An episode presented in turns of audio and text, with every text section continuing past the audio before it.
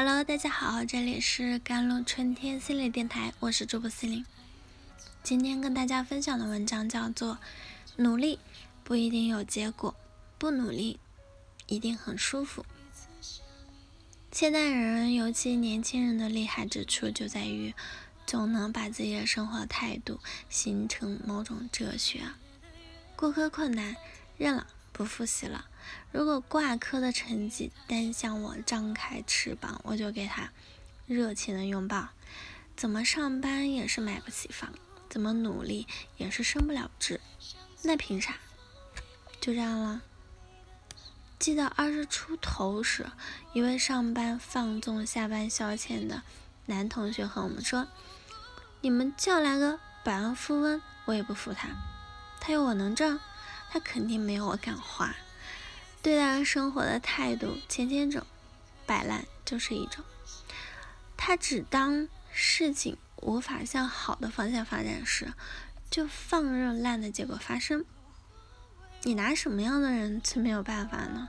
当属于摆烂状态的人的人，你对他有一个人有办法，是你这里掌握着他看重的东西。当一个人一切都不看重。这也是他从别人眼中，甚至从社会附属他的价值体系中赎身的方式。我不进入赛道，裁判、教练、观众这一切超我看客，就都不复存在了。当今的孩子呢，成长生涯更多是在被学业压力的重重包围下长长大的，他们无法在充分的空间里发展。自己的儿童期和青春期，很多孩子似乎成长中都经历着一种对环境的无奈。如果养育着这个具体的超我，仍然给孩子太多的评判和控制，弥散着一种阻止他成为他自己的气息，那完成某种摆脱就可能成为他面对人生时的优先动力了。摆烂实现了一种。摆脱，我主动放弃，这样他这和环境没有要求我、批改我、定义我的机会。本质上说，摆烂是一种生存的策略。摆烂的过程呢，缓释了如果直面困境的强烈的焦虑啊，为心理释放了更多的空间，以容纳人生的长度。摆烂可以成为一种。热议的调侃嘛，也许是我们每个人心中都有一个渴望摆烂的部分。人心有多少欲望上进，就有多少的欲望堕落。学摆烂的人只是把这种堕落公然于众。我们听后，也许心中会有莫名体验到一种轻松，一种生活的幽默。我们不只对。攀登有快感，也对下坠同样有快感的。这让我想到了，嗯，有些时候父母高知自身始终努力向上，孩子却像与父母轴对称一样，好似不求进取，滥用的放任。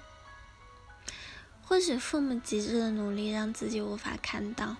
想要堕落的那个部分，他只能以投射的方式，通过放到别人身上来品鉴这一部分。甚至我大胆的联想，摆烂主义的文化主要在于年轻这一代的盛行，是因为这又是传说中垮掉的一代，还是这本来就是两代人之间一场跨越时空的集体投射呢？六零年、七零后。那都是没有资格摆烂的一代，他们靠拼搏、靠努力、小心翼翼的积累着，以担着责任的姿态支撑和应对的生活。也许他们不愿意看到下一代垮掉，也不愿意看到下一代还那般战战兢兢的为奋斗师尊。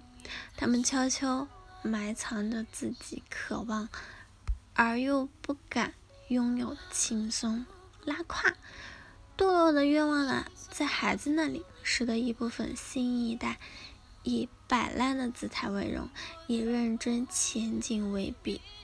如果我们的心灵可以有一个怎样都可以不以结果买单的空间，那也不失为一所心灵的后花园啊。用它来盛放对自己堕落和下坠的恐惧。有一种策略性的摆烂，是退出思维。一般关系出不来，不出了；一件事情搞不定，不搞了。这个阶段能力突破不了，也就这么地了。人生如果有些微小的摆烂，还真不好弄。他这样一种简单果断的做事的逻辑，在后来也渐渐成就了他的事业。某些情境下，谁说顽强抵抗的是光荣的？放任的结果是可耻的。这之间只是一个选择，一种人生的策略。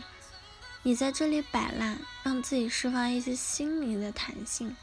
获得了在其他更愿意投入精力的区域去努力的自由，摆烂心态之时，也许我们的价值观更多元。这是在说，我可以不在这个结果里赋予自己意义，在阶梯向上与摆烂人生之间，是属于一个人自我的位置。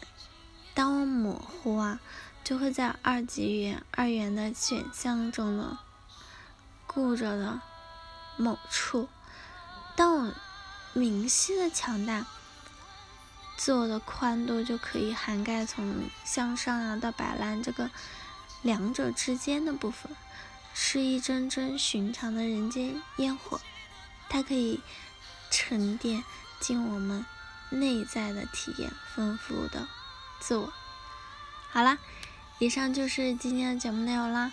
咨询请加我的手机微信号：幺三八二二七幺八九九五。我是 C 琳，我们下期节目再见。